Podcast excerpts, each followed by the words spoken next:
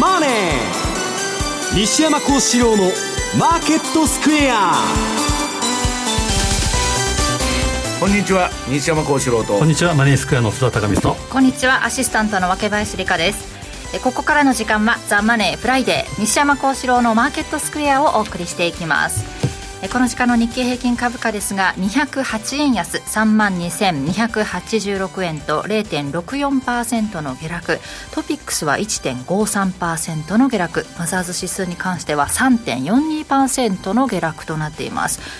日経平均株価、まあ、ここのところで1500円ぐらい開けてきたところもあって のマイナスなんでしょうか。いやアメリカの金利が CPI がね中途半端な中、はい、数字が出て、えー、ちょっと上がったから、まあ、また反省と。だからあのもう利上げ停止に行くちゅう腹でウォール街は、はい、要するにあの FW あの例のこのえっと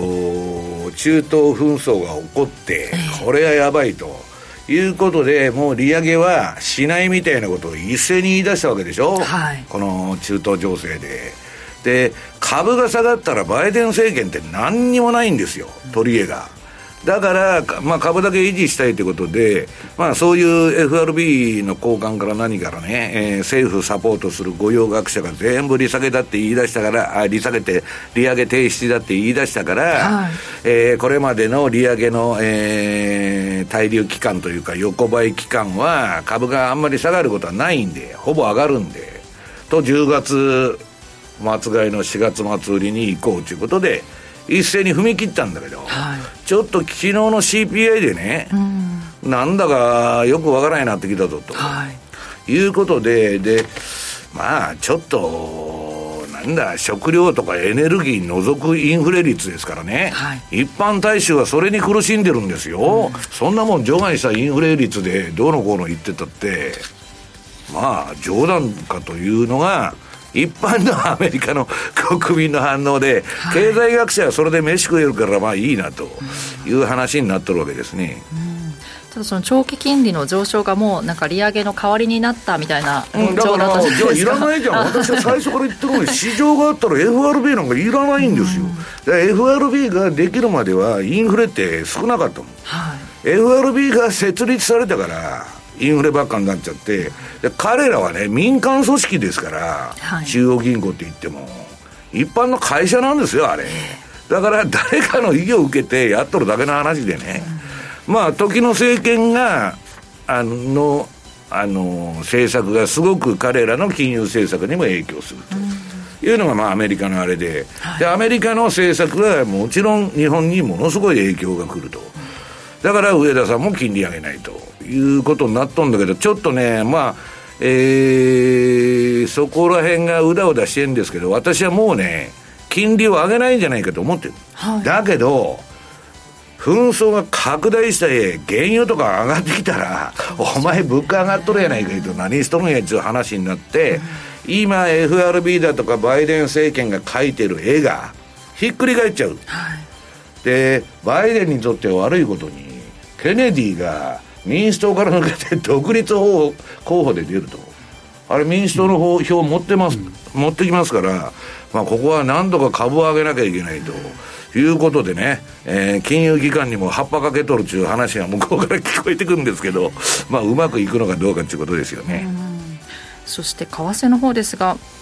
長期金利、一旦は落ち着いてたんですが、昨日ね、入札がなんか不調だったみたいな0.7%あ4.7%までまだ上昇したということですが、為替、ドル円は149円、現在64あたりなんですが、どう見ればいいまた150円で見ればいいんでしょうか、まあ、150円はとにかく、まあ、おそらく個人の売りなんかも控えているということで。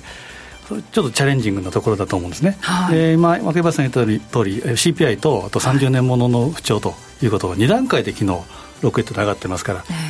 あ、その影響ではあるんですけれども、やっぱり150円手前ではちょっと抵抗もあると。でまあ、介入云々という話がちょっと最近は聞こえなくなりましたけど、はい、今の、まあ、150円超えてからの話なんだろうねそうですね。ちょうどあ、まあ、去年も、えー、10月の21でしたか、はい、2回目の介入があったのがこの時期でこれも150円というところですからちょっとデジャビュー的なところがあるんですけど。神田さん今あのモロッコに今 G7 で行ってるといや G7 モロッコでやってるの？モロッコでやってるんですね。でまあ場所柄もそうですしそのテーマが中東情勢ですから、そうなると、一国の為替政策でコンセンサスを取っていこうっていうのも、ちょっとそれはもうまたまた話は別ですから。だから、こういう戦争モードになっちゃうとね、もう CPI とか雇用統計とか半分どうでもよくなってくんですよ。ことが、あの、イランまで拡大していったら、もうあの、また物価が上がるっていう話でね、はい、いくら絵を描いててもその通りいかないんで、まあしばらく原油だとか中東情勢、今まだ原油のそのタンクが攻められたとか、そんなこと全然なってないから。まあ、あのどうせあの3日で終わるやろとか5日で終わるやろとかね、遠くの戦争は買いだとか言ってるんだけど、遠くどころか、ロシア、ウクライナが、えー、中東に飛びして、その順番で言ったら、東アジアに来るんじゃないかと思ってたら、余計なね、アメリカの弱腰のあれを見て、中東で紛争が起きちゃって、で、今度、えー、なんだっけ、ね、あ東アジアに来たら、米中対立で、こんなもんどうなるんやと。本当にあのウクライナだけじゃなくて、中東にも来てっていうのは、まさにですね、その飛び火が出てくるっていうのは、かつて歴史でもありますからね、第一次世界大戦なんかもそうでしたから、広がらないだろうと思って広がるっていうのがありますから、だから何が起こるかわからないんで、で、ウクライナが一番今困ってんですよね。中東にあの焦点が当たっちゃったんです、スポットライトが。あれどうなんだと。で、ドイツがね、ウクライナにあのドローンとか提供すると。で、ゼレンスキーがそれずっとくれって言ってんだけど、あの、供与しないんだけど、イスラエルにはパーンと渡してるわけですよ。だから、あの人が今、あの、一番困ってるんじゃないかと思いますけどね、世界で。ゼレンスキーがね。はい。そのあたり、ここからどうなっていくのか、この後お話伺っていきます。この番組は YouTube でも同時配信しております。資料もご覧いただきながらお楽しみください。動画については番組ホームページの方にございます。ザマネーはリスナーの皆さんの投資を応援していきます。この後4時までお付き合いください。この番組はマネースクエアの提供でお送りします。北海道の皆さん、10月28日土曜日に札幌市で無料投資セミナージャパンツアーを開催します。エルウェイホールディングス、YCP ホールディングス、メディロム、金本、ミガロホールディングスが IR プレゼン。そして、桜井英明さんが株式相場を展望し、注目銘柄を解説します。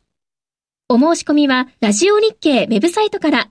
抽選で100名様をご招待。締め切りは10月20日必着です。企業トップが語る、威風堂々。毎週水曜日夕方4時40分からオンエア。パーソナリティの毎度相場の福の神藤本信之さんが厳選した上場企業の経営トップをゲストに迎え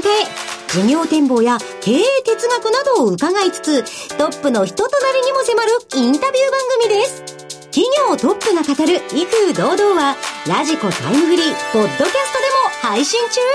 ほら、聞いてや。マーケットサインマーケットサインのコーナーです。まずは現在の主要通貨ペアです。ドル円は149円の6465。えー、そしてユーロ円が157円の8286。そしてユーロドルが1.0544から、えー、4447での推移となっています。えー、では今週の為替市場の振り返りポイントについて津田さんからお願いします、はい、まあ振り返りというか今日は13日の金曜日ジェイソンの日まあ、1日、あのその日あの、その月スタートだったら、必然的に13日が金曜日になるんですけどね。またあの、エベス天井の話ですから、それはまた先の話ですから。その日だからか知りませんけど、なんか、若林さんが腰があまりよろしくないと。関係ねえんだよ、その。季節の変わり目。13日の金曜日だから、げっくり腰になるとか、そんな話聞いたことないよ。季節の変わり目ということですね。そうですね。気温差が激しいですからね。まあ、そうですね。あの、いろいろ体調崩してる方も結構多いみたいですけどね。で、まあ、季節の変わり目っていうのは、基本、まあ、相場の変わり目でもあるということで、はい、そうなんだよね。まあ、10月はですね、まあ、またちょっと先の話しますけど、やっぱ10月末買いの季節でもあると。ただそこに行くまでは結構こう、波があったりですね、ブレがあるという、ちょっと曰く好きなので、この辺は注意したいところではあるんですが、まあ、先ほど冒頭にも言った通り、昨日は CPI が出て、はい、で、えーまあ、長期金利、10年債が上昇したと。一応4.7までいったんですかね、えー、で、えー、ドル高フローということですけど、2段目で、えー、アメリカの30年もの国債の入札が入札が不調であったと。まあ、いろいろ良い金利高とか悪い金利高とかよく言いますけど、基本はまあドル高の要因になったということではあります。ただ、ドル円は150円手前ではなかなか行きづらいという動きになっていると。で、えーまあ、先ほど言った介入っていう話はですね、またちょっと、えー、薄れてきた状況でありますけど、去年と今年ではちょっと、えー、グランドっていうか、地合いが違うというので、はい、そんな簡単には、動かないとは思いますけれども、ただ150円超えてきたら、ちょっとやっぱり用心。まあ、いい具合に、だから、アメリカが利上げ打ち止めみたいなことを言い出したんで、為替もね、今までみたいに、ガンガン上攻めにくくなったもん。で、まあ、ボラが出てないんで、まあ、結局、市場、市場じゃないや、あの、秋の去年の、高値が焦点になってくるんじゃないけど、僕は思ってるんだけどね。まあ、縦軸でいうと150円でありますけど、まあ、その辺を超えてから、出てから、えー、ちょっと判断するとか、まあ、用心はしといた方がこしに越したことはないと。で、あと気になるのはですね、アメリカのその国内情勢で10月3日にマッカーシーが、うん、えー、解任されて、でだからアメリカ、空中分解しちゃうんじゃないの、あれ。多いですね、UAW もそうですし、あとは学生ローンもそろそろまた洗えという話そういう話だし、あのあれじゃん、ケネディはね、民主党から抜けてるし、あれ、一定の支持があるから民主党の党持ってくんだよ。で、バイデンなんか大統領でええんかいと。で、トランプはね、またすっげえ、あの、裁判ラッシュで、もうめちゃくちゃいじめられとるしね。あともう1年ちょっとですけどね、大統領選挙も、ね。国中から立候補になるんじゃないですか、本当。それも本当にバイデンだって、あのハンター・バイデンから自分の疑惑で弾劾あのやっとるじゃないですか、共和党が。下院議長は辞めちゃうし。その下院のマッカーシーの後釜候補だったスカリスさんですか、院内総務。うん、俺も早々に昨日辞退、うん、辞めますと。やってられないみたいな、まあ、あれ、誰でもなれるんだけどね、民間人でも、まあまあ、イーロン・マスクが誰かにやらせたらいいじゃないですか。今、共和党の強硬派がとにかく強いということは、やっぱり議会、これからやっぱ揉めていくということは、大統領選挙に向けてまだ荒れてくるということは見たほうがいいと思いますけど、11月17日に一応、継続予算が執行するという状況で、11月23が今年の感謝祭ですから。まあ、そこまで本当に感謝祭迎えられるのかどうかというところでは、えー、ありますけど、まあ、いろいろと政治的な。もう早いですね、もうそんな季節になってきます。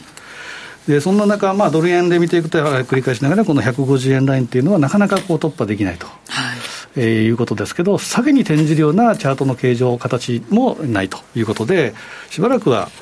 まあ、150円試しながら、瞬間的には上に行って、また下げてと。審議員がねえー、なんだっけ、YCC を撤廃してって、金融緩和やめないとか言っとるじゃないですか、本当。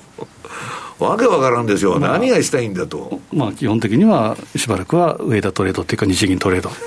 ということで継続というふうに考えていると円安は不変中話になっちゃうじゃないですか。うん、そのその通りで。で、まあ、その円安の動きでもあるんですけど、まあえー、前回僕が出た時の繰り返しでもありますけど、2番、ニュージーランドドル円の8月末買い戦略、このちょっと、まあ、定期的な振り返りをしていきたいと思うんですけど、はい、まあ、その心はということで、丸3番、まあ、シーズナル、まあ、基本的にはですね、やっぱ大きなその海の流れ、海流と同じように相場でもやっぱ流れがあると。まあ、それにはやっぱり従った方がいいとか、知らないよりは知った方がましだと、えいう程度で見てもらったらいいと思うんですが、データ的に言うと、やっぱ8月は下げやすくて、8月末、9月上旬にボトムをつけて、年末に上げやすい、なので8月末買い、12月末利用を悪すんじゃないかという話をしたんですけど、まあ、そこで気をつけたいということで、注意書きが10月上旬に2番底があるかもしれないねという話をして、まあ、まさに今、ここというふうな状況かもしれないと。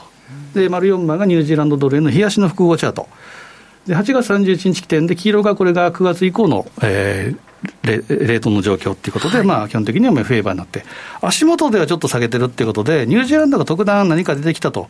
いうわけではなくて、やはり CPI でドルが強くなって、ニュージーランドドルストレートが売られて、でその影響で、えーまあ、掛け算でドル、えー、ニュージーランドドル円が下げてるというぐらいですね。うんえー、基本的には下値はしっかり、してる、限られてるかなと思うんですが、まあ、問題は9月29日の、えー、直近高値、90円の14、このあたりを超えてくると、上には差したる、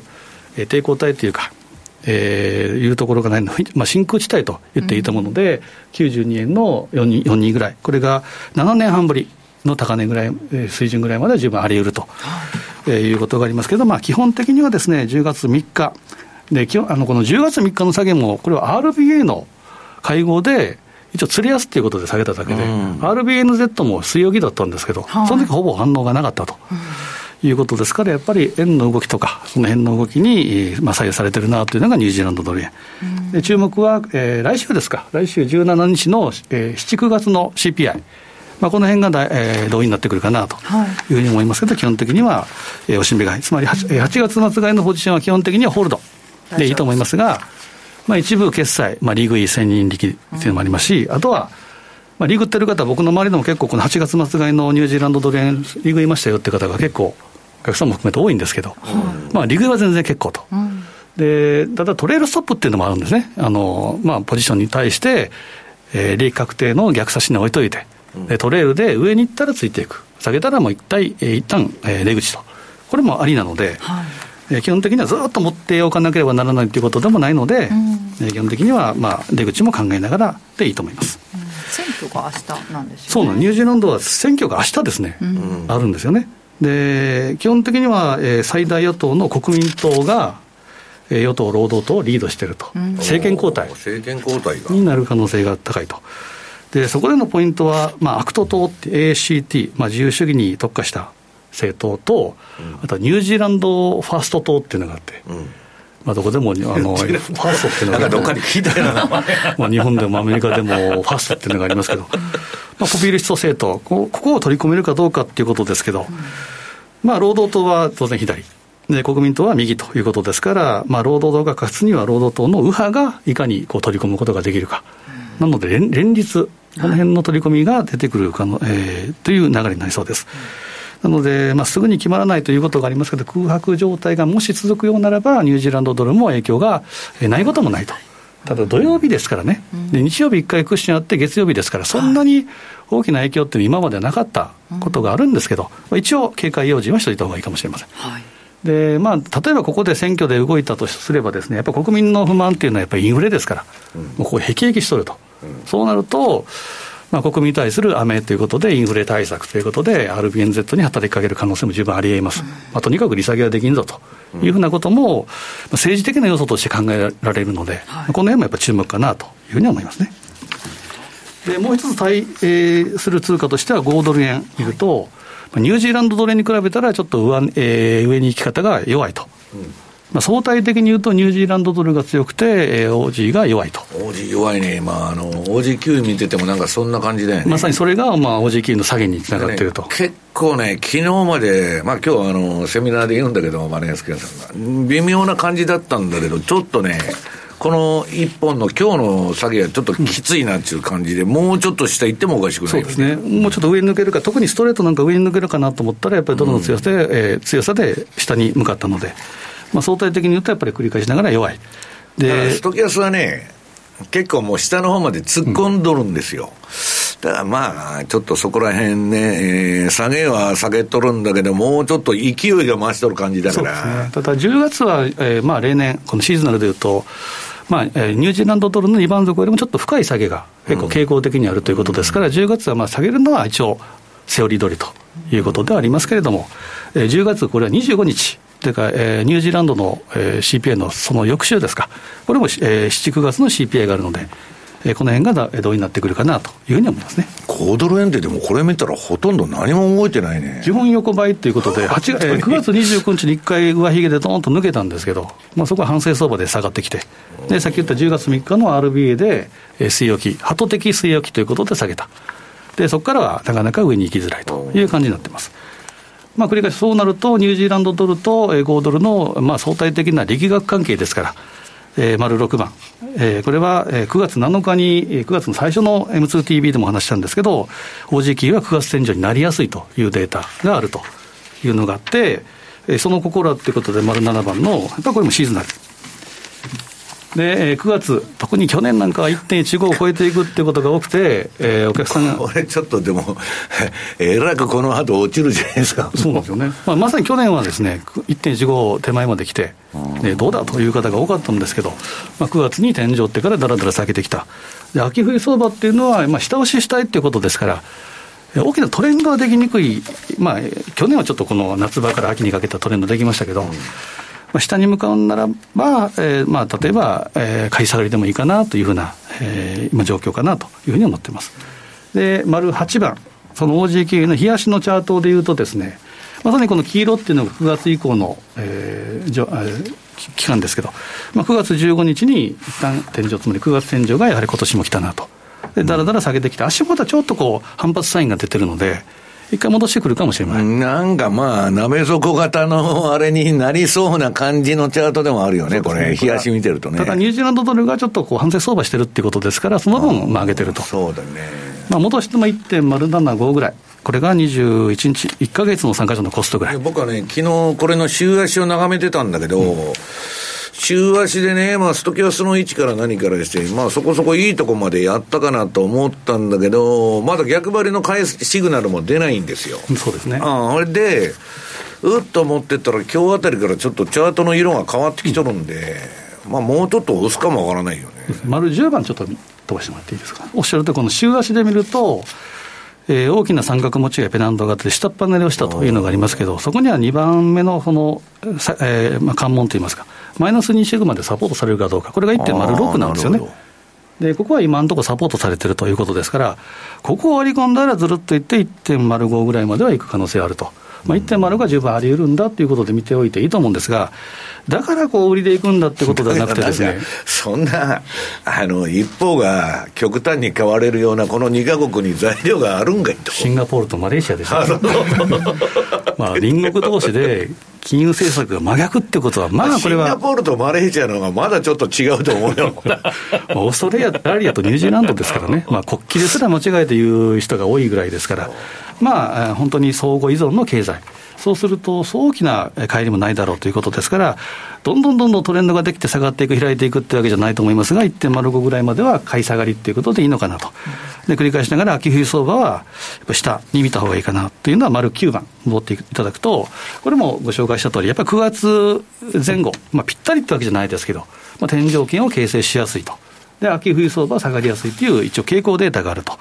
ただ、2016年とか2021年は、これまさに下髭のボトムを打って、上げたということもあるんですが、まあ、えー、確率でいうと7割7分。まあ、転換しやすいってことなのかね、だから9月は。ね、だからあの、まあ、先ほど言った季節の変わり目、うん、まあ、腰が痛いじゃないですけど、相場の腰もちょっとこう、曲がりやすい、折れやすいっていうことで、見てもらってもいい。水逆行ですか、また。水星はまだ12月ですからね。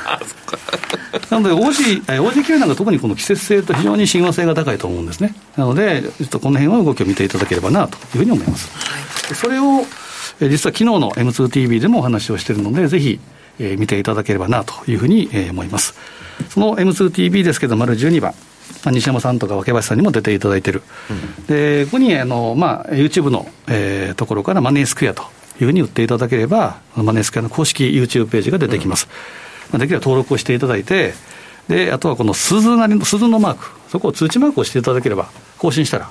えー、また、あそれで連絡が来るようになるということになってるので、ぜひ、えー、前営業やってますので。はいなんていうんですか、これ。わかんないですけど、アラームマークですよね。まあ、これを、えー、押していただければなというふうに思いますので、ぜひ、はい、まあ、営業部やってますので、えー、ぜひご覧いただければというふうに思います。登録、いいねボタンもよろしくお願いいたします。ということです。西山さんの方から、えー、CPI あめあなたは人々が生きるために必要なものすべてを排除しました。というテーマですが、うん、まあこれ後でまあそれ言いますけどクルーグマンさんが出てきてねアホなこと言っとんで、まあいいんだけどそれは。えー、っとねあその前にちょっと告示だけなんかさせていただきたいんですけど、はい、えー、っと資料の2ページですね。これ今日私この後収録してマネースクエアさんであの月に1回の、はいオンデマンドセミナーですね、ウェブセミナーやるんですけど、えー、っと、毎回収録して夜の9時頃に公開されると思うんですけど、今回はね、この40年間の金利低下が終わるか、通貨が吹っ飛ぶかというね、えー、結構あの、過激なタイトルがついてんだけど、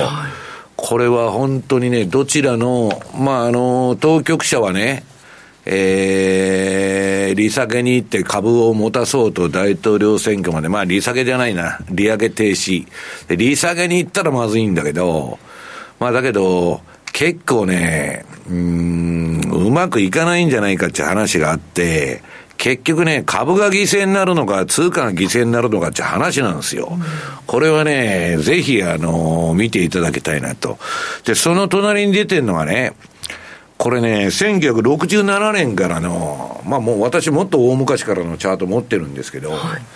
えっと、アメリカの長期金利、10年国債の、えー、月足なんだけど、はいこれがね、私の感触で言えばね、もう40年間の金利低下終わったんです、はっきり言って。で、まあ、その世界恐慌とかね、デフレみたいなのがまた来ないこともないんだけど、まあ、デフレかインフレか極端なことになると思ってんだけど、ここから3年ぐらいは。まあ、今のところはですね、これ、綺麗に反転しまして、で、まあ、非常に長期のトレンドラインも抜いちゃってるもんで、でもね、これバッと見てて、この通りやっとったらめちゃくちゃ儲かっとるなと。この月足でね。はい、これシグナルが出てて、赤になったら売りで緑になったら買いなんだけど、何も考える必要ねえやないかと。そうね、そう。相場についていったらいいっていうだけの話で。で、えっ、ー、と、もう一つはね、えっ、ー、と、今月の末に28日の大阪で投資のお祭りがありましてですね、投資戦略フェアと。まあこれ4年ぶりもうあの、コロナ禍で止まってましてですね、対面セミナー長らくななかったんですけど、はい、まあたくさんの人がまあ講演されるということで、私も出ますんで、関西地方の人は、えー、よかったら参加、えー、えっ、ー、と、事前申し込みすると、えー、参加費これ無料ですんで、うん、えー、ぜひ来てください。はい、で、次、まあ相場の話に入りますと、まあ CPI、CPA って4ページ。まあみんなが言っとって、まあ注目してるんですけど、私はまあさほど注目してなかったんだけどね。えー、あのー、まあ、市場の予想より、ちょっと強いインフレのあれが出たと、ややね。はい。で、これ、えっと、今週、あの、中東情勢が悪化して、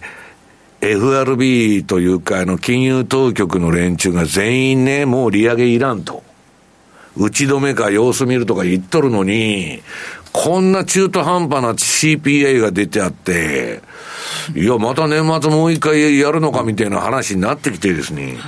えやいや、株ははしゃいどったんですけど、10月末買いで。まあ、10月末買いっていうか、あの、シーズナリーチャート見ると、10月の半ばから反転するんですよ。ちょうど今ぐらいから。だから、遺産どったのはちょっと反省になっちゃったと。で、もうね、株支えるために必死になってますから、アメリカは今。そこが崩れると非常にまずいっちゅう政治的状況なんでね。必死にまあ上げようとしてんだけど、まあなかなか、なんか、リバウンドに過ぎないんじゃないかっていう話もあってですね。まあちょっと来週の動きが重要と。でね、まあ結論から言うと、これ市場が期待するような、あの、市場とか金融当局によよる、とって、都合のいい数字でなかったと。やや高めに出ちゃったってことですね。で、えー、5ページ。まあ、インフレ率は3.7%と、まあ、や、予想3.6でね、コンマ1ぐらい高いぐらいでこんなにね、わーわー言わんならんのがいたら、大体こんな数字もいい加減で、これ2倍したのが本当のインフレ率ですからね、皆さん本当。計算式変えてますから、で、大体ね、7%ぐらいだって言われてる今、アメリカの本当のインフレ率は。で、えー、まあ、P、その前のね、PC と P、PPI もインフレがなかなか収まらんみたいな、あれを出しとるんで、で、コアタだとかなんだとか細かく見見ていくと、このインフレしつこいぞという感じになってるんで、で、まあ、あのー、これはまあある人が投稿してるんだけど、うん、こんなね、数字ですぐに金利なんか引き下げないと。で、私はね、金利なんか引き下げる気なんか全くないと思ってる。金利引き下げたらまずいと思ってるから、あの、金融当局よく分かってるのに、利、利上げ停止期間は株上がるけど、もう、ソフトランディングだって言ってて、利下げしたら景気後退しましたっていう合図ですからね、これ。それも十何年間のスーパーバブルの崩壊の合図なんですよ、金融当局がそれ言うっていうことは。で、まあ、その、隣がですね、今の世界各国の大本営発表のインフレ率が出てると。まあ、アメリカ3.7と。日本3.1じゃないですか。日本だけマイナス金利やっとんだから、それはあの どうなってんだっていう話にいつでもなるわけですけど、まあ、ここら辺は不変だと。30年間不変ですからね、日本の金融政策は。で、その結果が今の経済ですから、一体何やっとったんやという話になるんですけど、えー、それでですね、いや、そんなことはない、インフレ終わったんだっていう人がいて、これはあの、の6ページ、ノーベル経済賞学者のあの、ポール・クルーグマン先生が、まあ民主党の太鼓持ちになってましてですね、今。えー、割となんか、この人もうちょっと昔はね、90年代は、えー、ちょっと切れる人かなと思ってたんだけど、で、日本企業もね、この人をね、為替の顧問とか、まあ、某大手自動車とかね、えらい金儲けてたんですよ。はい、で、なんか最近なんか言ってることがおかしくて、でね、結局日本に対してもいろんなアドバイスしてたんだけど、ね、金をばらまくのが足りないってこの人言い続けて、日本はその通り金ばらまき続けてきたんだけど、結局ね、それが、えー、ニューヨークタイムズでごめんなさいしょったんですよ。ね。日本はいくら金ばらまいても、少子高齢化だから成長しませんと。え、それ何言ってんの？みたいな話で、まあちょっとね、えー、びっくりするようなあれなんだけど、ね、クルーグマンがもうインフレは終わってがわ、わずかな犠牲で勝利したと。わずかな犠牲ってめちゃくちゃ金利上げとるやないかいと。でね、えー、っと、そのインフレ終わったって言っとるんだけど、これね、食料品とかエネルギーだとか家賃だとかそんなん全部除く数字ですよ、自動車とか。そんなもんのインフレ率分析してて、なんか意味ありますか？本当もうまさに学者理論じゃないですか。まあ、なんか、んで、その隣の人が反論しててね、あなたは人々が生きるために必要なものをすで、すべて排除してインフレ率を 計算しとると。一体、あの、よくね、こういう経済学者でノーベル賞もらってるんですよ、それでも。だから何の意味あるんですか、それ。だから、クルーグマンがノーベル賞もらったのは、金ばらまけ中、風潮を作るために、経済学賞をもらったの。で、正確に言うと、ノーベル経済学賞っていうのはノーベル賞じゃないですからね、あれ。特別賞みたいな、あの、別の枠になってる。なんだかなという気が、私はいつでもしとるんですけど、うーんと、で7ページ。この1ヶ月ね、皆さんね、こんな連中の、えー、インフレは一時的だっつって爆発的に インフレを読んどる連中ですから、言っとることがようわからんと。この1ヶ月 FRB 何言ってきたかと。さらなる利上げが必要かもしれないと。お金利上げるんかいと。で、今度は必要ないって言い出したの。で、ソフトランディングが基本と、これはいつでも言っとるんですけど、不景気の前は必ずソフトランディングって言ってるんですよ。いつの時代も。で、今度はパウエルさんはそうではないと。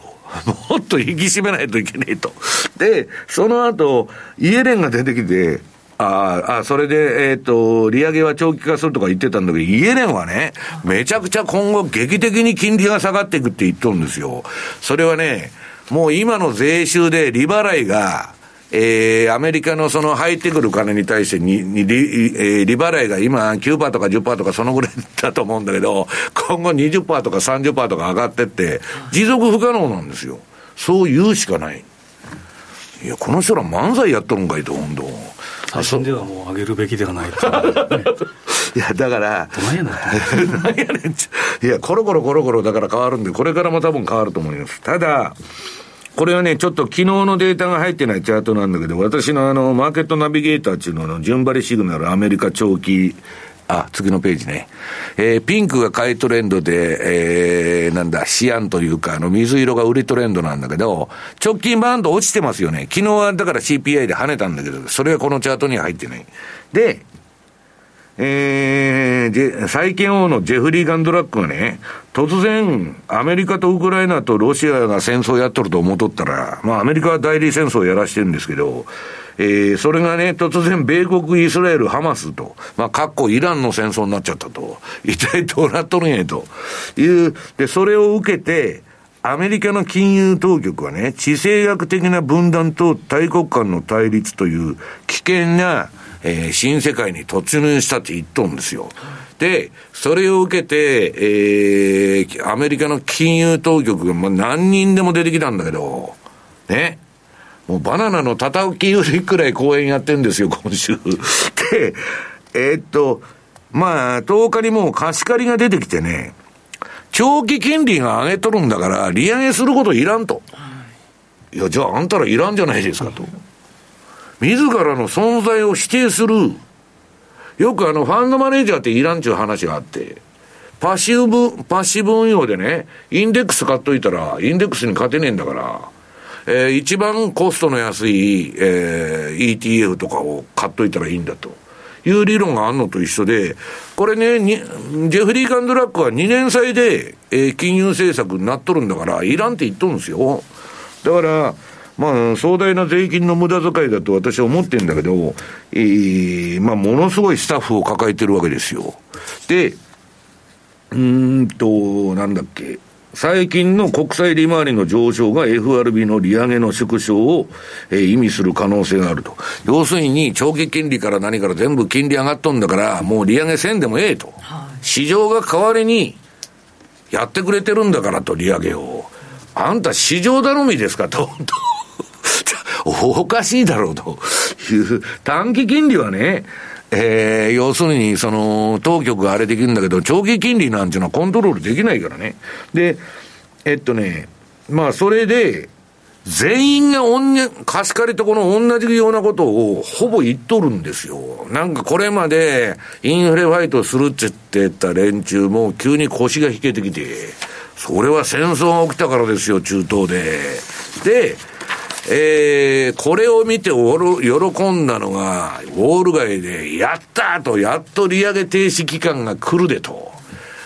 もっと儲けないとと。今結構リストラやってますからね。あの、この前私先週ね、えー、っと、海外からその運用者がたくさん来て、あったんですけど、ホテルで。みんな首が寒いって言ってましたよ、本当収益がね、上がってないんですよ。で、めちゃくちゃ人取っとるもんで、ここ数年、このあの、コロナバブルの影響で、それがまあ、ちょっと減るんじゃないかと。で、9ページ。これはね、私はもう何回もくどいほど言ってるんですけど、利下げになったらやばいですよと。えー、ドットコムバブルの前も、リーマンショックの前も、この利下げに行った途端、この黄色い期間利下げなんですけど、株はめちゃくちゃ下げると、ファンダメンタルズが悪い、企業業績が悪い、最速相場で、は、もっと下げろ、もっと、えー、金利下げろっちゅうんで、株が迫ってくるわけですよ。で、そういう流れになる前の、うん、リーマンショックの前にもあ、あ、リーマンショックでね、ドットコムバブルの、えー、崩壊前も何ヶ月か利上げ停止期間があったの。このチャートでは分かりにくいけど。で、リーマンショックの前はこれすごくわかりやすくて、利上げ停止期間が長かったもんで、そこで相場走り寄ったんですよ、上にわーと。これの再来が起こるとまた、FRB が何とかしてくれるという話でですね、えー、日本が買ってくれるんだと、えー、いう話で10ページ。このシーズナルがですね、このちょうど10月の半ばから年末まで、えー、毎年ぶっ飛んどるじゃないかと。ここ20年、こんなもん買わんやつはアホやと。いう話になりましてですね、日経平均と、えー、なんだっけ、えー、アメリカ株も上げとると。いうことですよ。で、まあ、利上げ停止になったらそうなんだけど、昨日の CPI でまたなんかややこしくなってきたな、と。いうことで、で、うん、ただね、えー、っと、昨日の CPI 見てね、えー、っと、そのある人がツイートしてるんですけど、これね、1970年代から80年代のインフレのチャート載せとこれ、3波で来とんですよ、インフレって。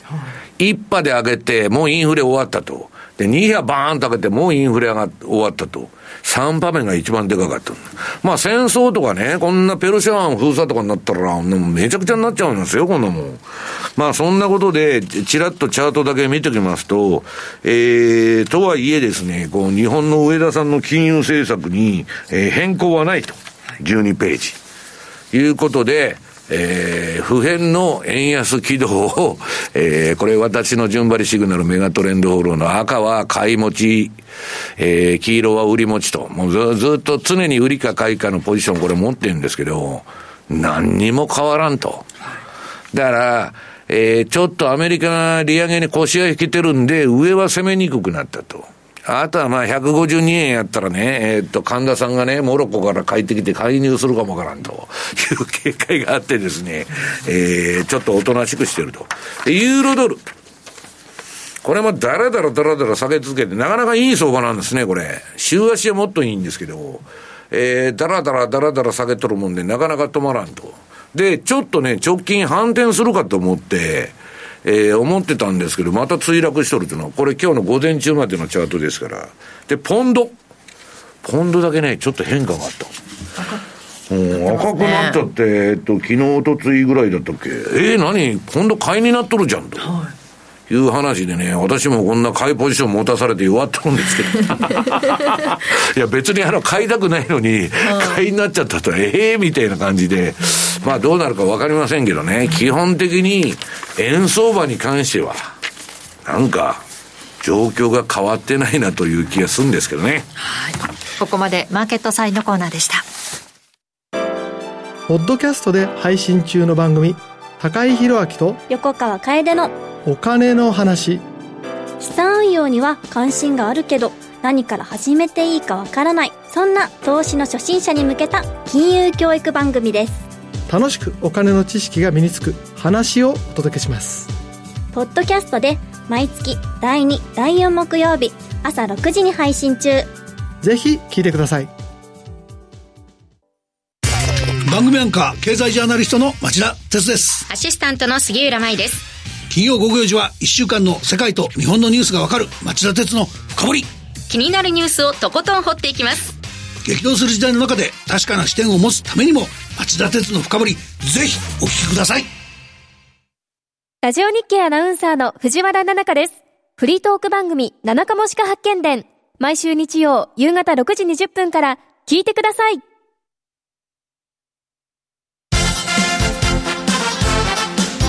Today's Market トゥデイズマーケットのコーナーです。えー、ここからは今日一日の株式市場の動きについて、鎌田新一記者とともにお伝えしていきます。鎌田さんよろしくお願いします。よろしくお願いします。お誕生日を昨日迎えられた鎌田さんですよね。恐れ入ります。よろしくお願いいたします。個人情報を公開したらダメじゃないですか。いや、昨日ラジオでおっしゃってたんで、ね、自分で言ってんだ。いや、これね、風水的には責められるんですよ。生年月日をしてると。もう香港なんか行ったらピリピリしてますよ。会社の設立年月日は絶対押しませんよ、だから。昨日くらいにお誕生日を あんまりまあ関係ないから、鎌田さんのあの誕生日知って、あの、あの、責められることはない。うちの会社10月10日ですけど、一応そうそう。昔の体育の日ですね。そうですね。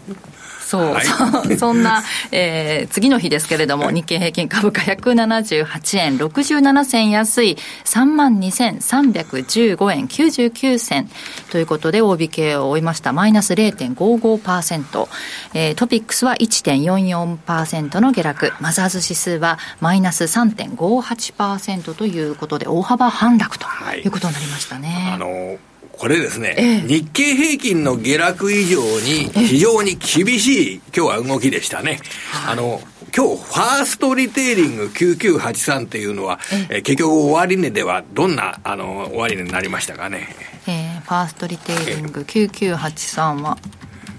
んなさいね、えー、現在あ終値では5.74%上昇して、えー、3万5690円1940円高ですね。大体これ1940円高というのは、はい、日経平均を194円押し上げてる。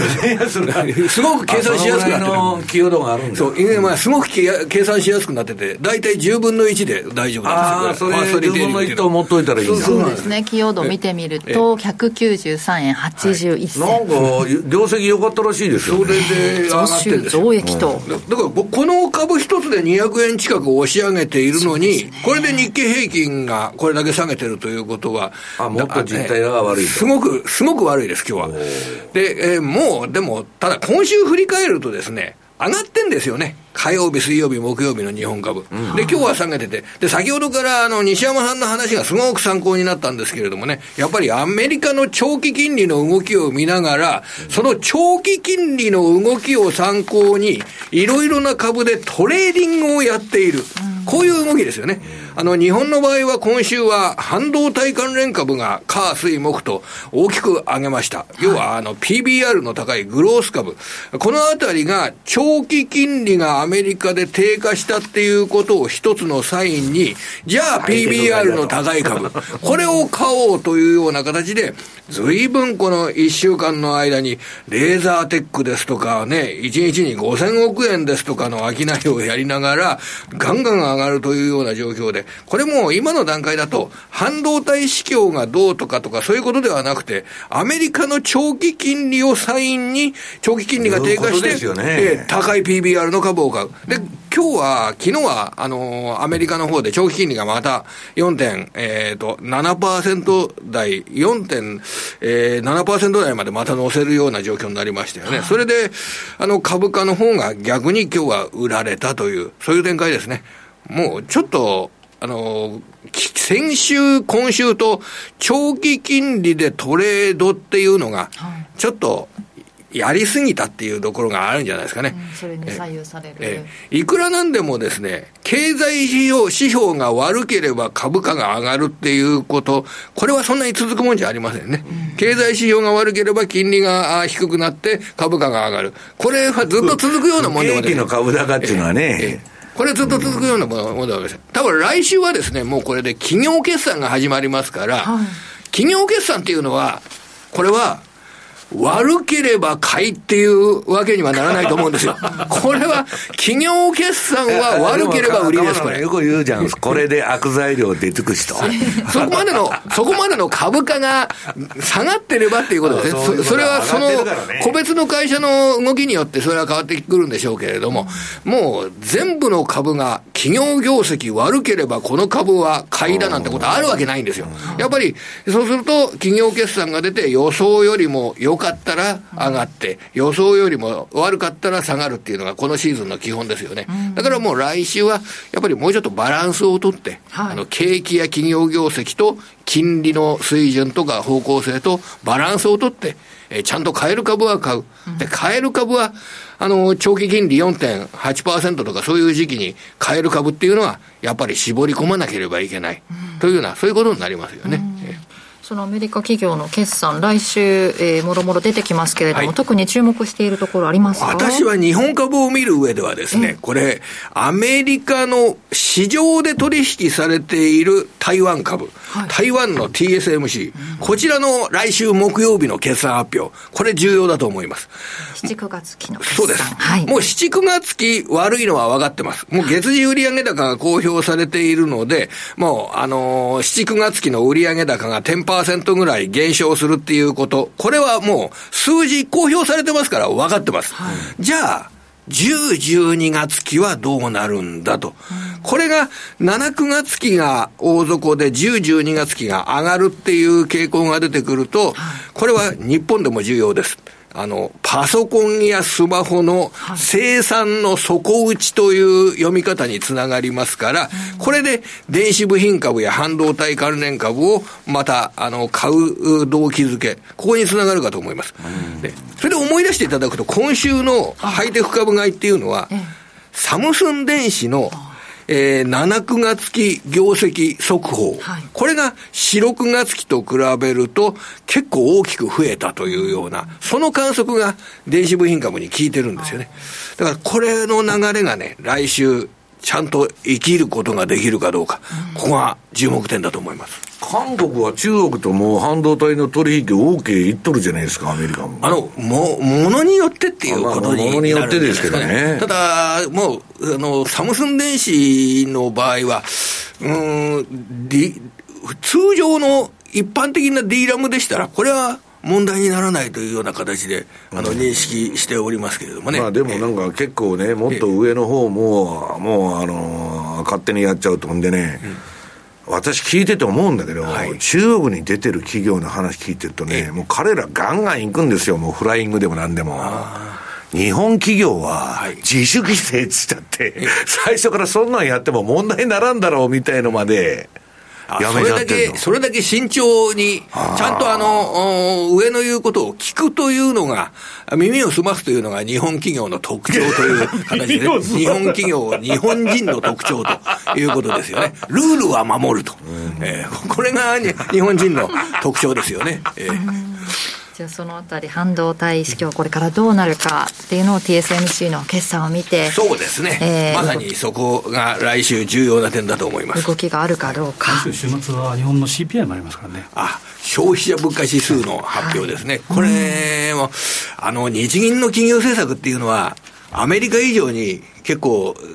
次の金融政策は関心を集めているというような見方なんかもありますからね、これね。一番世界が注目してますよ、えー、これはあの世界のお金の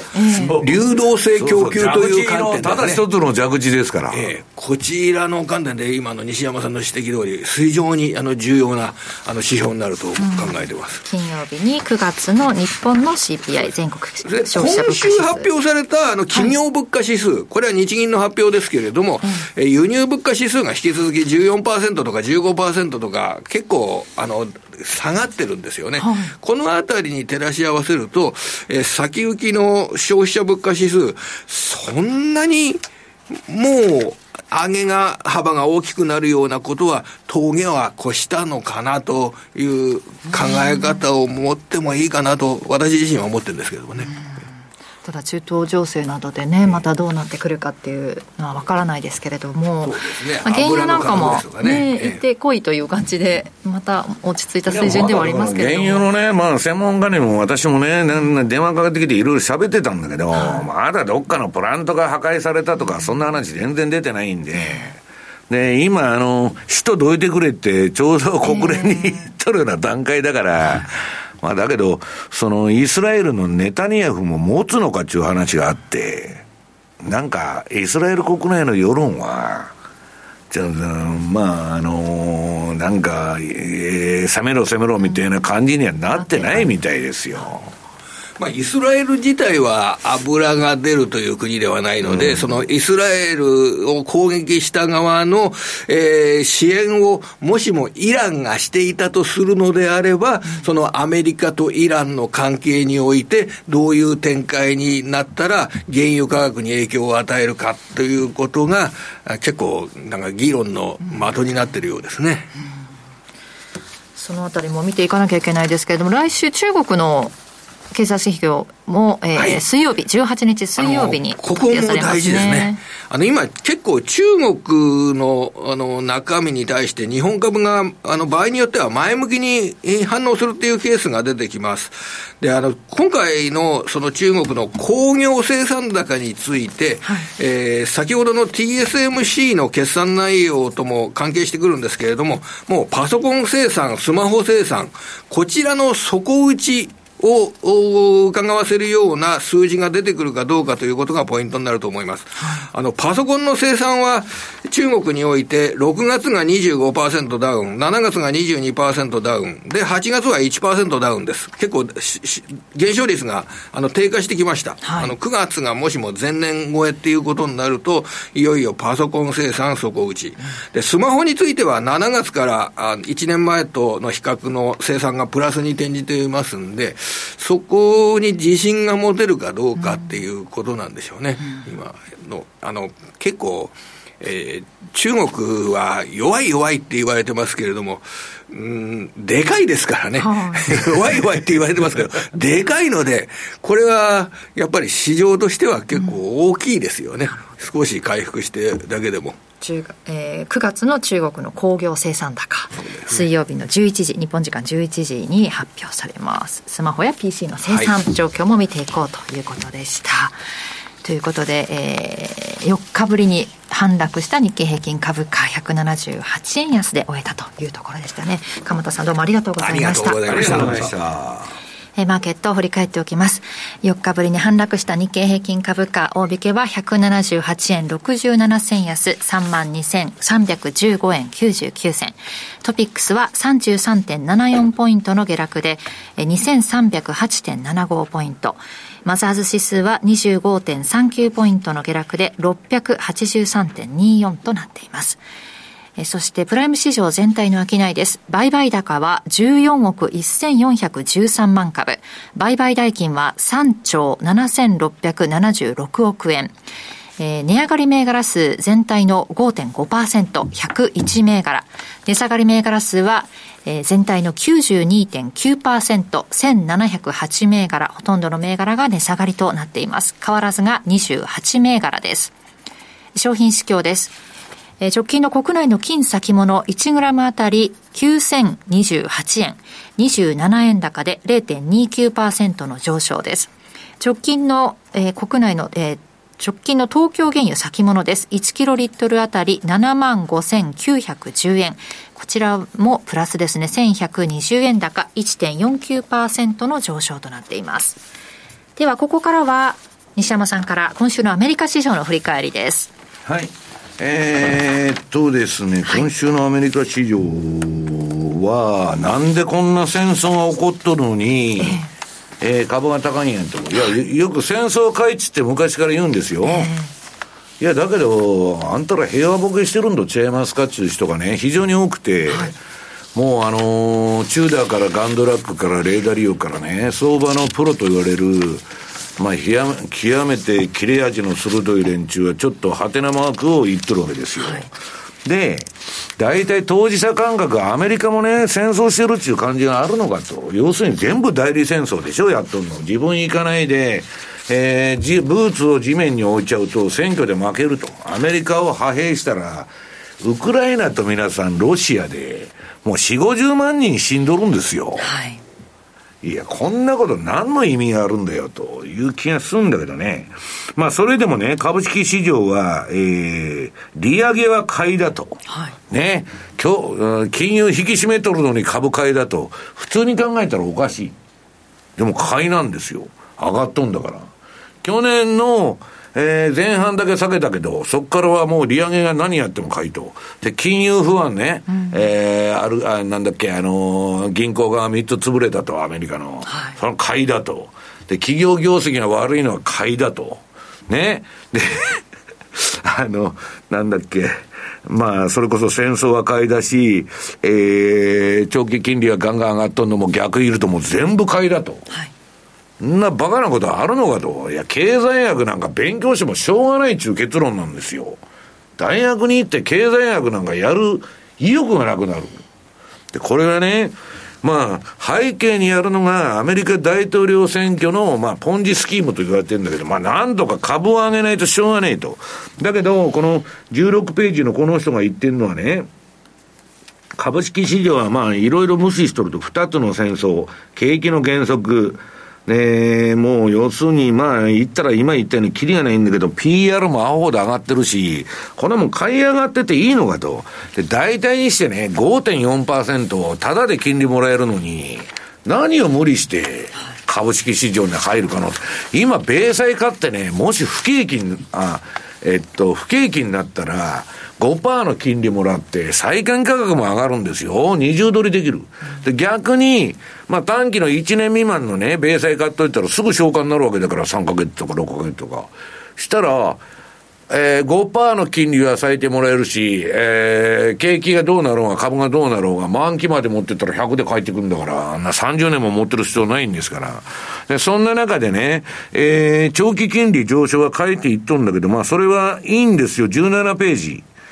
金利上がっとる時はまだ大丈夫なんですよ、相場。私はいつでも言ってるように。今ただ、上がり方が、かってのなんとか危機が起きてるの、丸が全部ついてるんですよ。はい、これ、先週もやったのかなんで、ちょっと上がりすぎだろうと。で、これが下がった時が一番怖いんですよ。で、このブルームバーグのね、オーサーズが買い取る、その逆イールドっていうのがね、もう今、すごく解消されてるわけ。はいむちゃくちゃ逆イールドだったのが、短期、短期金利の方が長期金利より高いっちゅうのがもう、強烈に長期間今続いてんだけど、その逆イールドの幅が縮まってきた。ここで利下げに行かれるとまずいんだけど、まあ、利上げ停止のうちはまだ大丈夫だろうと。それでもね、結局なんで、えー、っと、逆イールドが解消されると相場が暴落するのかって言ったら、それは当局は利下げに行くからですと。まあ、私が言ってることと一緒のことを言ってると。で、イールドカーブの反転が今どうなってるかというとですね、19ページ。これわーっとイールドカーブ、あの、短期金利のが長期より高い中、え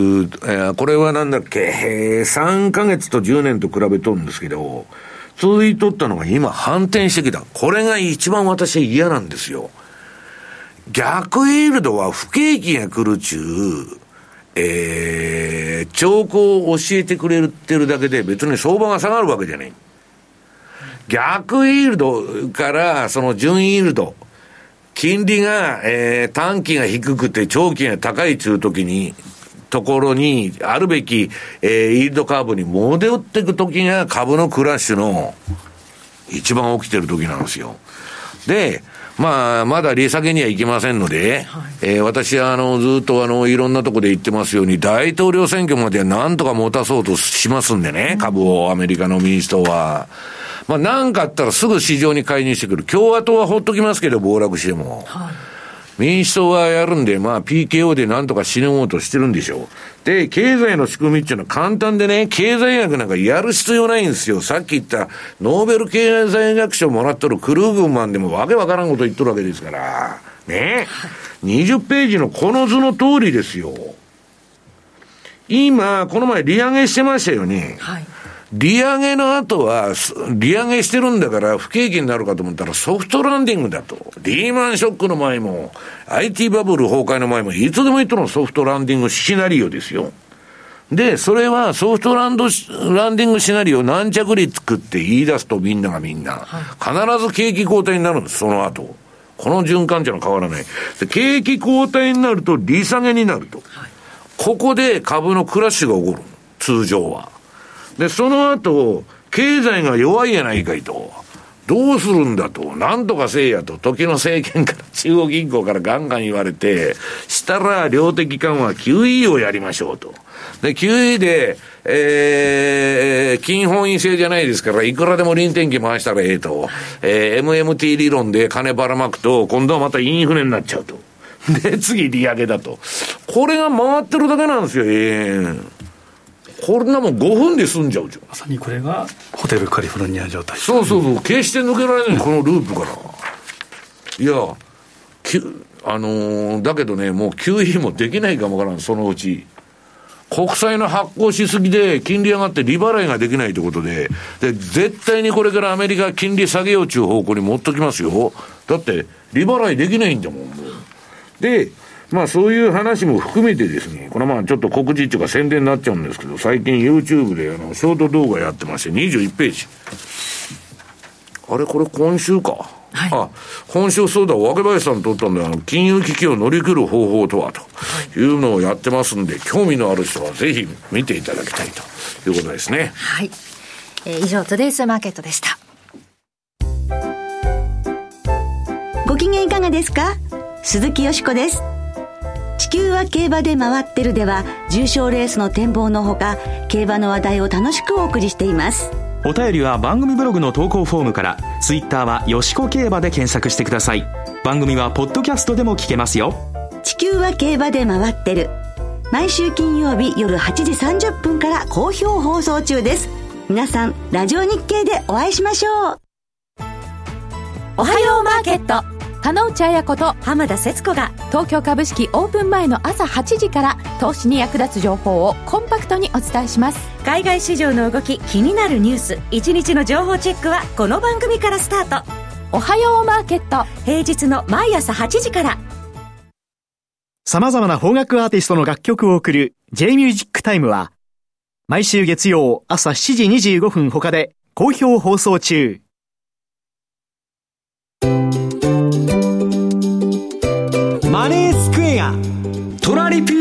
ーボックス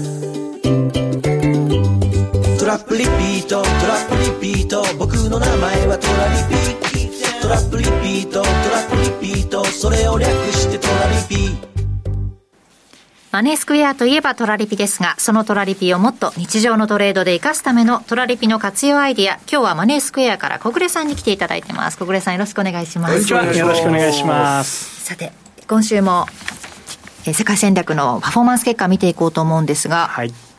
まず OG9 の方からですね。OG9 ですね。はい。えー、もう2年11ヶ月ぐらいになろうとしてます。まもなく3年ですね。はい、100万円で始めた戦略、えー、920回の利益確定、これを自動で繰り返していまして、はい、えー、60万6590円、えー、というパフォーマンスになっていますので、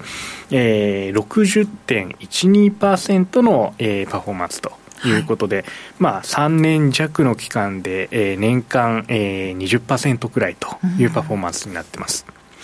えー、まあこの動き自体ですね、えー、我々がこの戦略を提示した時点では、まあ20%、25%くらいが目標パフォーマンスじゃないかというふうに考えていたので。結構高いじゃないですか。まあ、そうなんですね、うん、まあ、その分、やはりあのリスクというのも当然、えー、この戦略あります、うん、えー、忘れて、まあ、いけないのが、えー、上がりすぎたとき、えー、下がりすぎたとき、どこまでもやはり持ち続けるということではなくて、えー、このダイヤモンド戦略、パフォーマンスが高い代わりに上がった場合は1.15%、えー、1.15の水準で、えー、ストップロス損切りですね、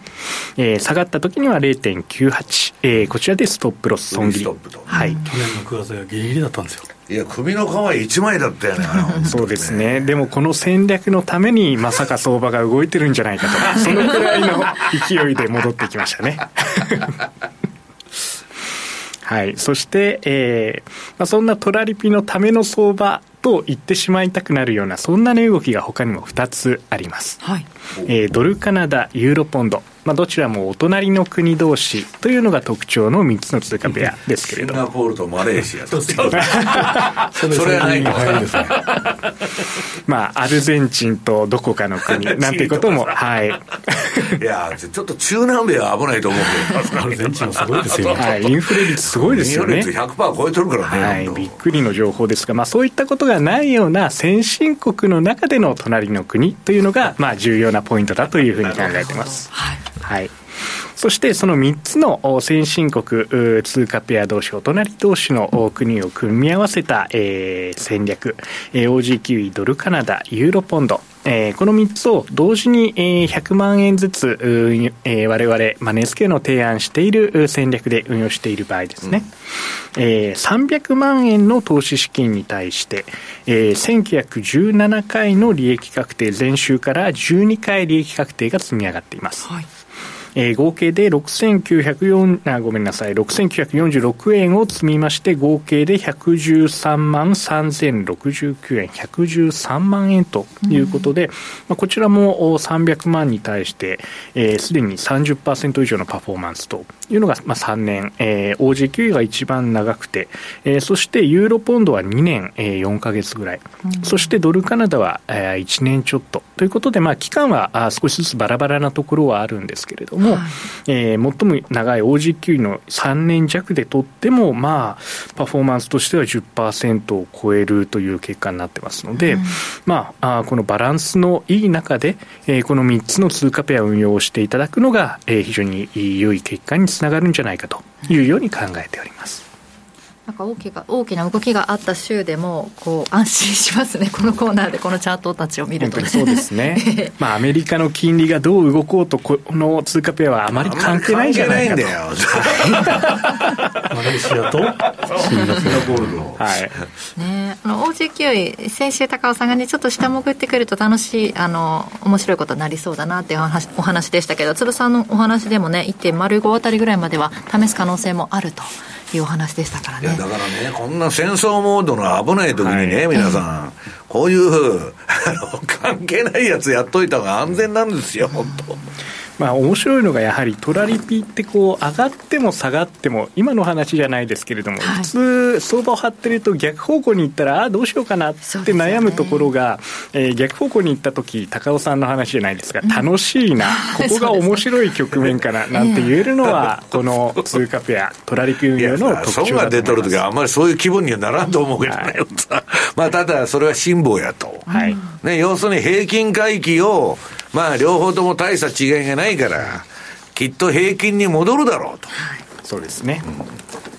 ね、今、本当にポジションの評価損もね、あの本当、ほぼフラットぐらいまで戻ってきているので、ここからまた仕掛けていく楽しみというのが出てきているという状況なんですよね。はい、はいということで、また来週どんな動きがあるのか楽しみにしたいと思います。小暮さん、ここまでどうもありがとうございました。ありがとうございました。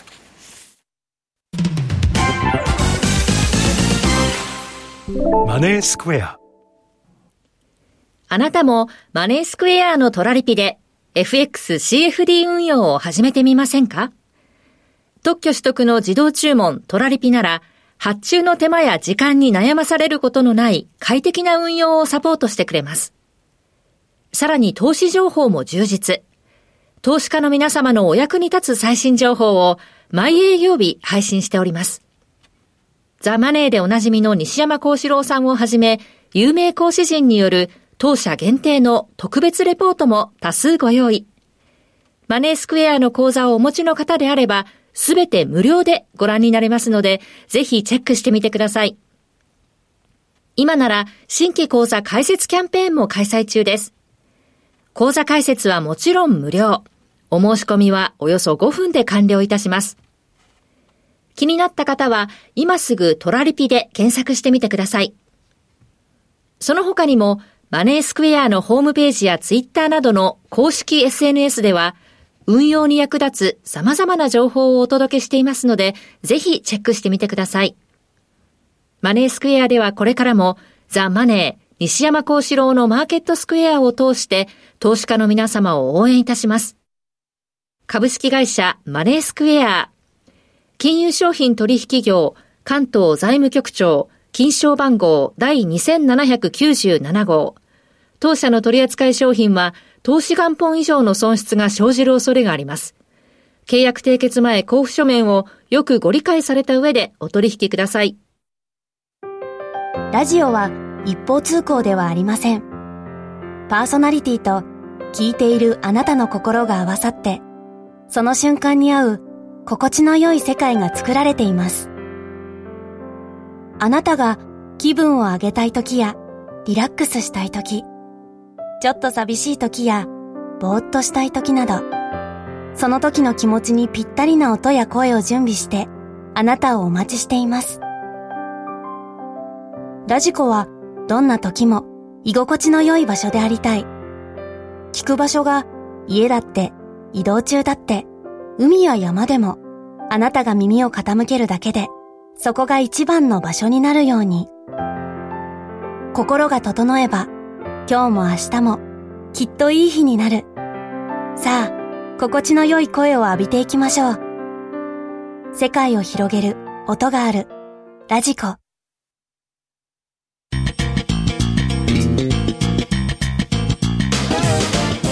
西山幸四郎のマーケットスクエア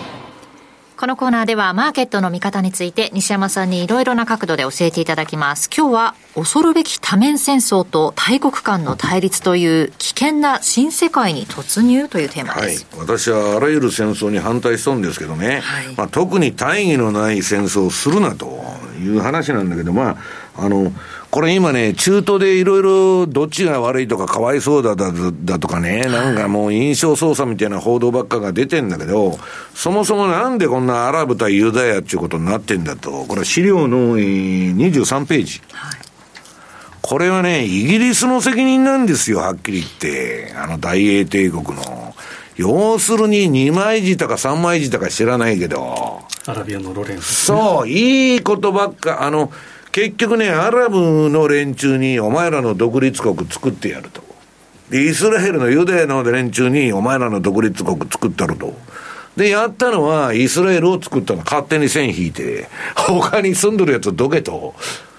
ほら、アラブ側は怒りますわな。で、その悲劇が延々ね、この憎しみとなって、もう無限ループになってるわけですよ。で、これまあ NHK の番組でね、この前映像の世紀バタフライエフェクトと、まあ、カオス理論でね、えー、世界を見るという話なんですけど、砂漠の栄養と100年の悲劇と、こんなもん本当イギリスのせいなんですよ、はっきり言って。で、近代はアングロサクソン連合の米英の戦争ばっかりですよ。戦争やっちゅうのは必ずいて、戦争で儲けようとする人がいるわけですよ。で、不景気だとか、政治的困難を脱出するために戦争が使われるっちゅうだけの話ですよ。で、その隣、まあこれはね、もうイランが、えー、後ろにおるんだっちゅう話になっちゃって、まあおるんでしょうけど、まあどこまで関わってんのかよくわかりませんけども、そういう報道、西側の報道、まあマスメディア全部押さえてますから、えー、なって、えー、でそうすると、石油市場が危なくなってくると、このイランが出てくるとまずいと。で、次の24ページ。これね、ほんと短い文章で、今のね、あれをすべて言い切っとると思うんだけどね。米国の戦略、うん、戦略家たちは、ウクライナでの代理戦争でロシアのバランスを崩すつもりだったと。まあ、ロシアを痛めつけて、えー、やるつもりだったのが、えー、失敗して、はい、世界のバランスを崩したために今こういう中東とか飛びしていると。で、このロシアとウクライナの紛争でね、まあアメリカの代理戦争をやらされとるわけですけど、ウクライナは。EU は不況に陥り、ウクライナは破壊され、NATO は歯が立た、はた、えー、立たなくなり、まあブリックスプラスの台頭ですよ。中東は火の海になり、多極化した世界は、紙幣印刷中毒の破産した敵の帝国はアメリカのことですよ。それに反旗をみんなが翻しとると。で、そこら中にね、アラブ民族がもう散らばってるから、めちゃくちゃ変なデモとかやってるじゃないですか。これ収まりがつかんでというふうになっちゃったと。で、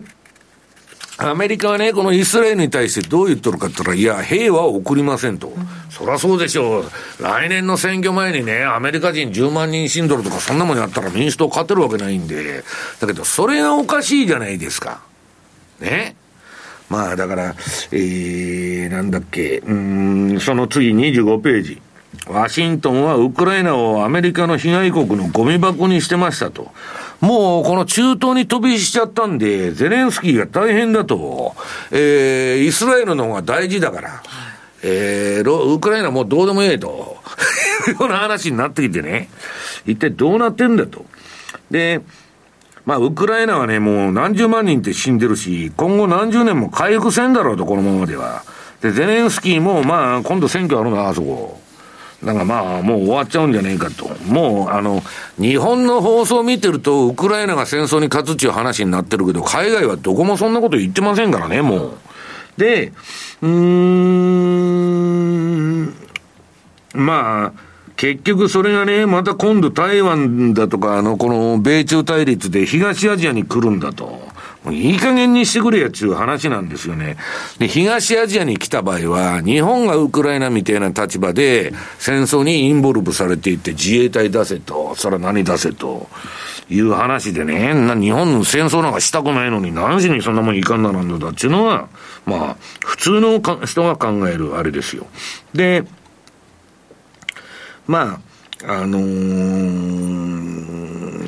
どう言ってるんですか、世界はね、もうこのアメリカが今まで世界大戦だとか勝ちまくってきたんで、1時、2時、ベトナム以降はもう負けまくりですけどね、この前アフガンから逃げてきたように、3次大戦あったら勝つと思ってるんだけど、それは極めてね、今厳しいと思いますよ。ロシアと中国敵に回してね、戦争して私は勝てると思ってないんだけど、だから戦争なんかしたらダメなんだけど、それをしてね、金儲けしようと。この前ね、ファンドマネージャーの会議があって、いろんな国の人が来てましたよ。結局、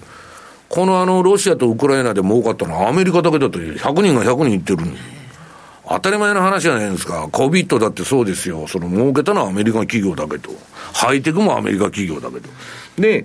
えー、っと、そこら辺にですね、あの、伝説のトレーダー、ポール・チューダー・ジョーンズが、えー、CNBC に昨日だか一昨日だか出てきて、うんとね、この人はもうだ、誰もが巻き込まれる世界大戦の連鎖が起こるかもわからないって非常に心配してるんですよ。ね。エリオット波動で大儲けした人ですよ、この人は。ね。で、えー、っと、チューダーはね、とにかく厳しいことを言ってて、で、まあこれ、国、まあ今ね、ウクライナ戦争、イスラエル戦争、そして中国とと台湾という三つの大きな火種があると、次々飛び火してくるんじゃねえかと。だから、これ東アジアなんかに来たら我々相場どころでないという状況に追い込まれる可能性あるわけです。で、まあ、チューダーはね、もう、うーん、アメリカは金がないと金が足りんと。で、24年の来年。え？来年ですよね。もう、あのーワンクォーターに不景気に入ると言ってますね。で、次、ガンドラックはね、もうアメリカはもう分裂しちゃってどうしようもないと、政治が。もう先ほど津田さんが冒頭に言ってた、あの、下院議長のあれから何からもう、民主党も共和党も分裂してると。もうむちゃくちゃになってるってことですね。で、今の新秩序を維持しながら、旧秩序を永続することはできないって言って言っとるのは、まあ、ややこしいこと言っとるんだけど、要するにアメリカは世界の覇権国ですと、それを維持しようちゅう、エリートがたくさんいるわけ、アメリカには。だけど実際にはもう多極化してね、ブリックスプラスとか中国だとかインドの時代になってるんですよ。だけど今までのね、既得権失いたくないっつんで戦争しようという人たちがいるわけです。で、まあ、その、ランドラックが言ったのは、米国の国家債務を欧州での代理戦争の影響もあるし、代理戦争ってことはどういうことか、アメリカがウクライナにやらしとるってことですよ。なんで人にやらすんだよと。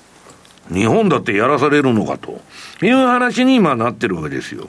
だから、まあ、それでね、臨転機回してるから、戦争いくらでもできると。回してるうちに、33兆超えちゃったと。もう、どんどんどんどんうなぎ登りに、えー借金が増えてると。で、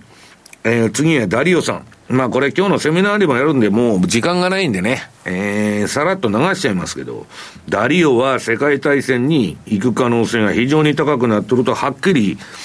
言っとるんです。そうはなってほしくないけど、この帝国のサイクル見てくると、この、この人今発表してんでねえんですよ、これ。昔から発表しとるんです、こういう順番に行くって。ちょうどリーマンショックが来て、今くる、下り坂の過程で、書いとる通りのことが全部実現しとるじゃないですか。で、昨日、リンクトインにね、うん、アップデートして、まあいろんなこと書いてもイスラエル・ハマス戦争、国際戦争への新たな一歩だと。で、まあこれ、この戦、熱いね、世界大戦の前の熱い紛争だって言っとるの。これはやがて世界大戦に発展すると。で、そうはなってほしくないって言ってるんですよ。だから、政治家だとか学者にこういう、えー歴史を見てくれって言ってんだけど、誰もそんなもんね、目先の金儲かったら何でもいいわっていう人しか世の中いないんで、誰もそんなこと聞いてないということですね。で、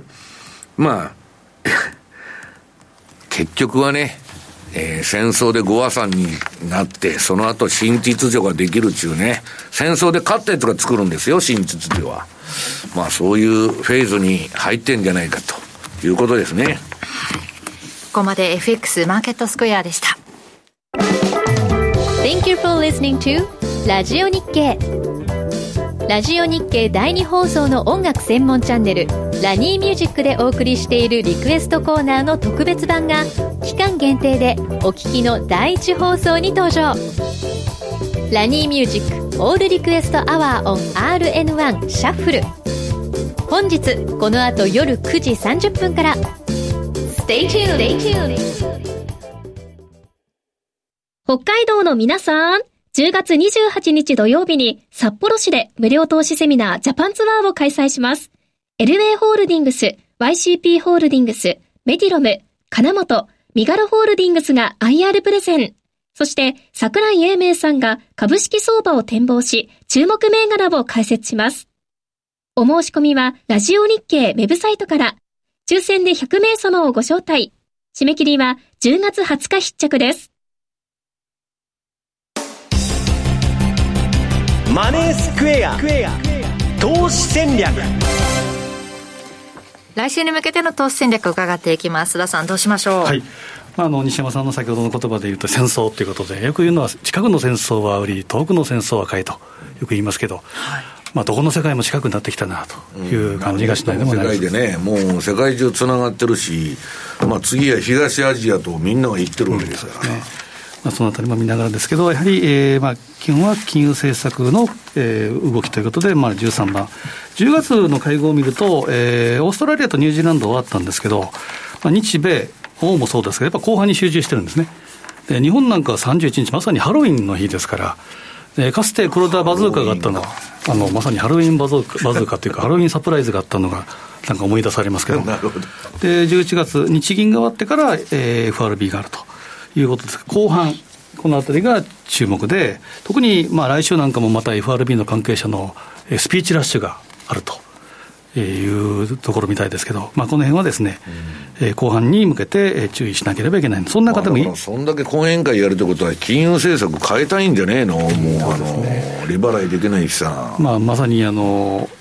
あの観測機器を上げているのかもしれないというところですね。で注目した26日 ECB ではありますけれども、特に最近はユーロ円、丸14番。えー、当社でもですね、ユーロ円の商いっていうのは結構多くて、人気通貨の一つではあるんですけど、まあ、とにかく動かない、動かない。8月以降の動きっていうのは、この黄色の枠でしたんですけれども、ほぼボックス圏の本当に、まあ、西山さんの言葉を借りると、眠たいそうと、もう行ってこい、ジグザグ、ジグザグということで、8月31日に、一時この心理的な節目の160円超えようかというふうな勢いがあったんですけど、まあ、そこで反省相場があって、だらだら下げてきて、で10月入って、10月3日に1回下髭で、この155円の心理的なラインも一瞬、切断的に割れたんですけど、まあ、蓋を開ければ、この155円から160円の間ということです。なので、まあ、このチャート状態を見る限りは、基本的に155円から160円の間の主戦場ということでいいのかなと。ただ、流れが変わりうるのは、この155円割り込んだ場合にはですね、ちょっとこれはフェーズが変わる。離れになっちゃうってこと？そうですね。あの、150円ぐらいまでと、もしくはそれ以下。ちょっとこの辺は相場の大きな潮流が変わる節目ということで考えていただければいいかなというふうに思っています。ユーロが売られる局面まあそうですね、この割り割り込んだらということですね、ただ、まあ、またシーズナルに戻りますけど、ユーロっていうのは季節的に12月に上げやすいということもありますから、まあ、この辺はちょっと複雑なので、やっぱり分かりやすいのは、さっき言ったようにキウイとか、まあ、西山さんがいつもおっしゃってるマレーシアと シンガポール。取引できないんですよね。これ開発したらいやそのうち津田さんが作りますから心配しないで西山さんと私で一応セミナーをまた今度企画したいなと思うんですけど。そんな話やん この隣隣国通貨っていうことでいうと丸15番でドルカナダまあ、ドルカナダ、いろいろ政治的に言うと、西山さん、この、まあ、CM の最中にもいろいろおっしゃっていただきましたけれども、まあ、基本、隣国通貨ですから政治が両方とも三流だから、あんまり違いが出ないと。あなるほど。当然、力が拮抗するとですね、連立相場になりやすい。まさに。どっちかが優秀だと、片方が買われちゃうじゃないですか。で、これでいうと、ただですね、冷やしでいうと、ちょっとこう上向きになってきてるんですね、まあ、最近のドル高基調にもありますけど、10月5日に1回、バンと上に跳ねたんですけど、やっぱり1.375、このあたりを超えるかどうかっていうのが今のポイント、まあ、大きく言うと、下値はしっかりしてるなと。えー、いうのが、えー、ドルカナダの冷やしチャートの状況、うん、で200日移動平均線よりもまあ上にあるってことですから、まあ、下値しっかりというふうに考えていいと思うんですね。で、ちょっと週足を飛ばして、丸16番、月足で見るとどうかというと、じりじり上げてきてると。まあ、これ、ドルが強いのか、カナダドルが良いのかという話ではありますけど、まあ、基本、じりじり上げて上昇バンドークに回復するかどうかというところではありますが、えー、20か月の移動平均線というのが大体1.33。うん、で、プラス2シグマっていうのが1.4。つまり1.33から1.4の間で、